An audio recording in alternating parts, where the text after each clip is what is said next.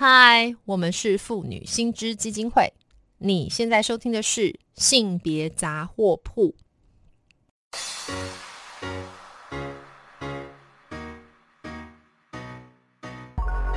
从生活看性别，与你分享生活中的性别故事。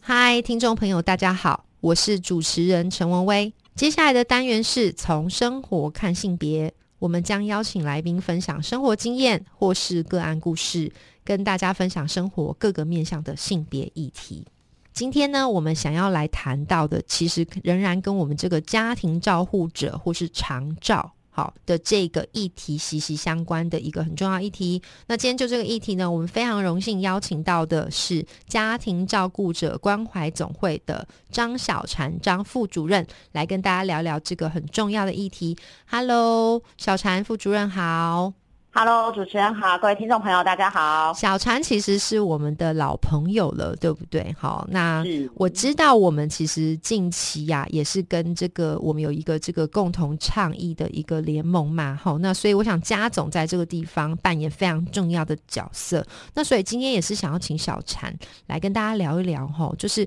我所知道的啦，台湾目前啊有二十多万户的长照家庭，其实是用这个看护义工。来呃，来协助他们做这个长照哈，就家庭的照顾。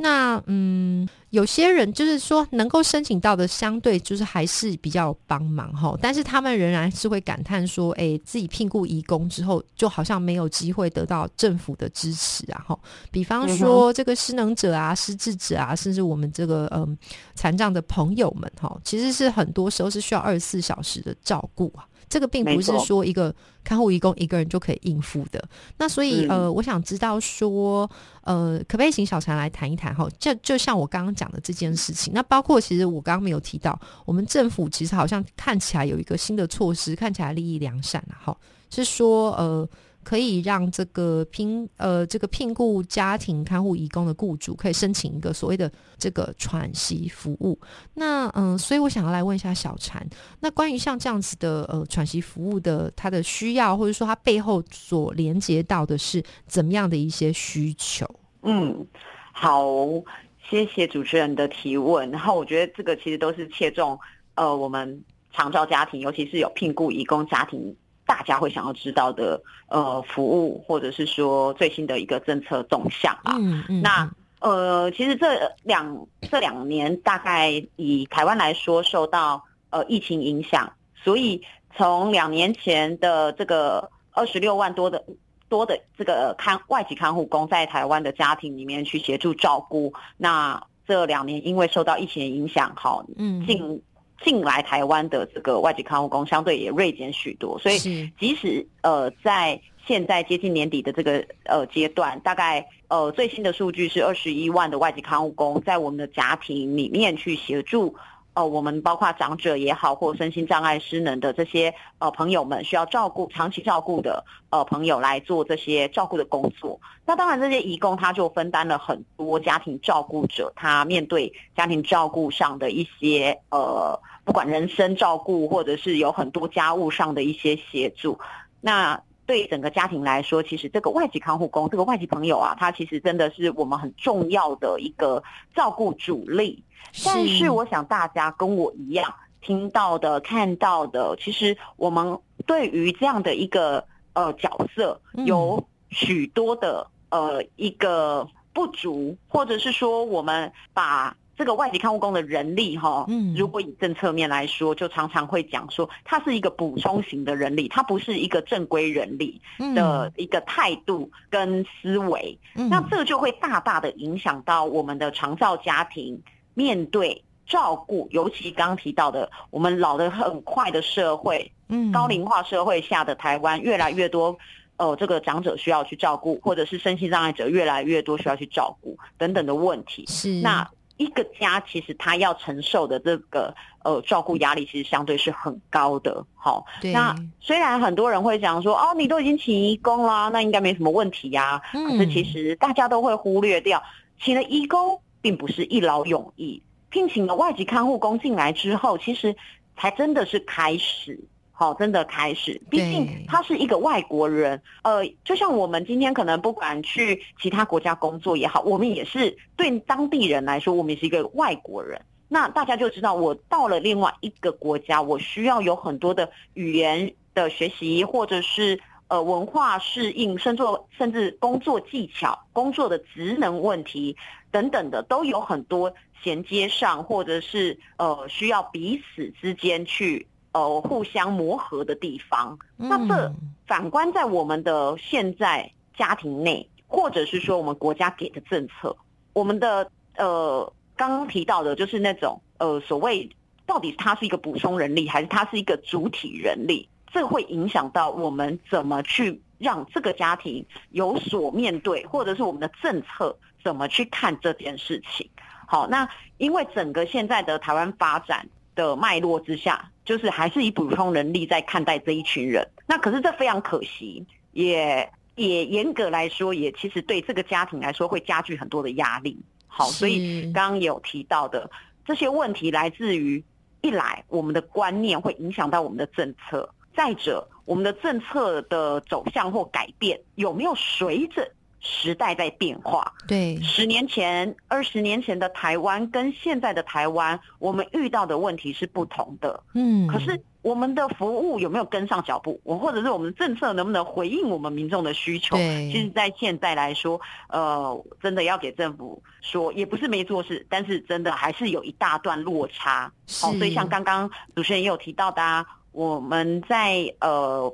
为这个家庭长照家庭去倡议，比如说喘息哈，因为我们刚刚说了照顾压力很大嘛，对，我们希望去倡议他们喘息服务，或者呃像这样的聘雇移工的家庭，他能不能用喘息服务，哎，或者是长照服务，这些都是呃值得我们去关注跟挑战的哈。那当然，在长照服务的范畴底下来看的话呢，呃，有一些服务它已经逐步的去呃松绑。嗯，过去聘雇外籍看护工的家庭是没有办法用长照服务的，好，对，那只是逐渐的去松绑之后，比如说，呃，现在可以使用这个专业服务，是，现在可以一起搭富康巴士申请交通的部分，是，或者是比如说购买辅具也能有一些补助，嗯，好，嗯，那呃，又或者是喘息服务好了，对，以前也不能够申请，但是呢，在这三四年来的一个转变，逐渐的呢开放了。在一百零七年的时候呢，是呃开放这个失能等级七八级的家庭、重度家庭，他们可即即使家里有聘外籍看护工，那他们也可以申请喘息服务。那到一百零九年的呃一百零九年一百一十年初的时候，有一个另外一个转变，就是整个松绑了，从轻度、中度的人。即使家里面有聘这个外籍看护工，也都能够使用喘息服务。好，所以在喘息服务呃的部分，虽然现在松绑了，嗯，可是呢，呃，严格来说，现在的喘息服务的额度，嗯，一年最多提供二十一天的一个额度给我们的重度家庭。是好，我现在就知道重度家庭是不足的。对我现在这边打断一下小婵哈，其实小婵刚刚。其实我我感觉就是小禅当然对这个事情很有关注，长期的倡议。然后小禅也比较从一个蛮鼓励政府有看到政府的一些松绑，他用这个词去说哈。那当然这个后面有不足，我们可以再谈。不过我现在现在想要先提醒我们听众，其实这个倡议呀。是，我想很多很多团体，包括家总哈，常年以来推出的。那所以刚刚其实小禅有提到说，有一个蛮好玩的，这个呃，目前我们能够获得传习服务固然有松绑，可是它的日数是很低的，可不可以再多说明一下？日数的部分，刚刚提到就是是一年最多二十一天，可是这个二十一天怎么来的？嗯，是根据我们的失能者。它是轻度、中度、重度，它是失能等级二级、三级、四级、五级、六级不同等级嗯的情况之下，照顾者才能使用这个喘息服务不同的天数。是反观来说，也就是我们家今天的老人家或声音障碍者，那个需要被照顾的人，他的状况如果是严重的，嗯，那才在政策上的说法就是他才是呃，因为我需要花很多时间力气去照顾。所以你会比较累。那我就给你多一点的天数来做休息。了解。如果大家仔细再去换算的话，进一步算二十一天，平均一个月。不到两天，才一点多天而已，所以大家就可以知道为什么我刚刚说那个真的是严重不足，好严重。就都妈的，我现在听到有点惊悚。好，我来翻译一下，小陈看一下我，因为算是这个没有那么熟悉，我来翻译一下，看我的理解对不对？就说原则上本来那个二十一天就已经是所有能够申请长长照呃这个喘息服务的最上限日数了，对不对？好，就是说你你的意思说要比较家里面严重失能的这个长者，或是有真的有。真的比较需要大量的去照顾的这样子的人存在，才有可能申请到最多二十一天，是这个意思吗？对，那这个所以如果我照顾的对象是比较轻度的，对，那我的这个呃喘息天数。就可能只有十四天看到鬼，然后我们现在来做数学喽，哈，那个我们现在如果有周休二日去计算，一年五十二周，应该逻辑上我至少要有一百零四天的假可以放。不过刚刚刚刚小陈说最高拍摄紧绷都是二十一天，这个要死人了吧？所以差距是不是很大？很惊悚哎，这一件事情是。大大小小的事，哎，小到我只是煮个三餐，或者是只是安全看视的陪伴；大到很呃需要把一个卧床的病人翻身拍背，可能二十四小时不间断的照顾、移动、换尿布等等等的问题，甚至要呃陪伴就医。嗯，这些状况之下所累积出来的照顾压力，我相信大家可以透过这样的语言来去想象那个画面，那样的一个情境。可是反过来来说。刚刚说了，我们现在劳工都有周休二日，不要说周休二日，我们周休一日的话，也要有五十二天。可是五十二天现在完全不到，连一半都没有，太扯！这这就 combo，我我大白话啦，我们人总要，比方说出去采买，或是去剪头发吧。如果我现在这个日子，我我都不是说好像我是活得像个人有休息哦，我现在只是说我连把自己。外观上做成像个人，我可能就占用到我唯一可以出去休息的时间，因为就这么少嘛，对不对？一年只有最上限二十一天，这太恐怖了。那所以这件事，我想加总或是我们民间团体，我知道啊，好像在。你们在十二年也不是你们啊，包括我们妇女新知哈，我来说一下，有这个妇女新知啊，这个家总啊，哈，T 瓦哈失智症协会，当时我记得二零一零年就已经有二十三个民间团体有在说一个很卑微的愿望，叫做周休一日的喘息服务啊，这是发生虾米代志？为什么现在还没有？What happened？发生什么事？好啊啊！微微帮大家唤起了许久许久前的 故历史故事，哎，是啊，对，其实真的是，其实这件事情，呃，包括妇女薪资，包括家总，还有呃，我们民间的几个团体，嗯，大家都是从使用者的角度看到这一件事情的重要性，然后急迫性，对，呃，可是当然啦，在这这这几年当中，我们必须说，其实民团很努力的大声疾呼，我们透过不不同的呃。这个我们会参加不同的这个组织部门的这个会议，或者是说我们也会透过呃记者会发新闻稿等等的各种方式去做倡议。嗯，可是呢，呃，主管机关呃只我只能说就是还还是在原地踏步，就是最多二十一天，即使从一点零到二点零，长到一点零，长到二点零这样一个过对一个过程，它还是就是最高二十一天。如果用住宿式机构这种可以呃过夜的那个计算方式的话，是是。那如果如果我真的不想要让我的家人去机构，我就只是想要在家，我想要用居家喘息。对对。那那个就换算下来，用额度换算下来的话，那一年的天数可能只有八天或十二天这种概念。阿鸟维啊，因为更少，更可怕。所以其实我们的家庭照顾者也好，或者是即使我们的外籍看护工，大家现在知道，呃，我们。我们也很希望有有这个兼顾照顾品质嘛，所以有兼顾外籍看护工的家庭，我们也希望保障呃这个看护义工的这个劳劳动权利。嗯，好，那所以我们就会希望说，哎，至少有周休一日啊。那当然法规也有明确的明文规定。对，所以他们至少如果以一天哦，就是每个礼拜周休一日的情况之下，那那这个义工他休息的时候怎么办？那表示这个长照家庭至少要有一个家人可以来替代这五十二天。对对。可是如果他们这个这样的一个家庭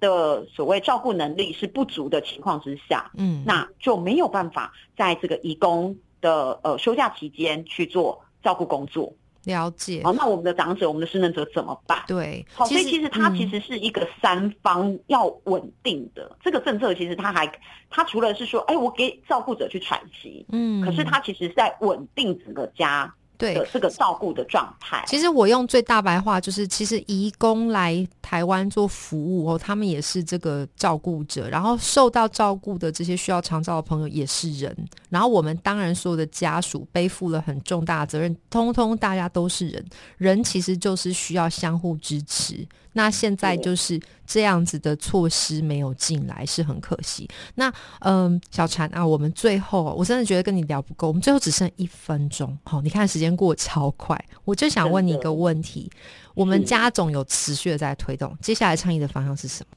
好，呃，我觉得分成两个部分。嗯，一个部分是呃，我们照顾者真的不是机器，我们应该要休息的时候就应该要休息。嗯，那当然。呃，相对应的服务跟呃这个相对应的措施，就需要靠我们民众不断的一起出来发声。嗯，不管你是参与民间团体的呃一个。呃，声浪，或者是说我我，如果我这个个人我是很有能力的，有机会也可以一起来做倡议的工作。其实这这样的权利，自己的权利要自己争取，是这样才能让我们有更好的一个环境。那当然，这边也要对政府大声疾呼，就是照顾家庭真的没有办法再负荷了，所以请赶快给我们周休一日。是，我觉得这就很简单啦。在对不起，在容文威用大白话说，我们的父母会老。我们自己会老，然后所有人可能都会遭遇到，比方说一些不可抗力的状况。我们如何共同透过政策，大家一起来关心，然后让整个大家能够互助，都能够稳定各自的生活？我想这个是最重要的事情。今天真的非常谢谢小婵哦，今天真的聊不够，希望下次还有机会再访问到你，再多跟我们谈一谈那个更八卦，到底政府发生什么事了。的部分没错，好，哪时候我们大家一起再上街头再睡一次？要要要，这个一定要，期待大家一起继续加油。那也鼓励我们听众朋友多多继续关心关于长照的这个部分的一些倡议。谢谢小婵，谢谢你，谢谢，拜拜，拜拜。如果听众朋友对于今天我们谈到的性别议题有兴趣的话，欢迎到家庭照顾者关怀总会。或者是到我们妇女薪资基金会的脸书粉专按赞追踪，或是发了我们的 IG 网站。当然，我们更欢迎小额捐款支持我们继续争取权益。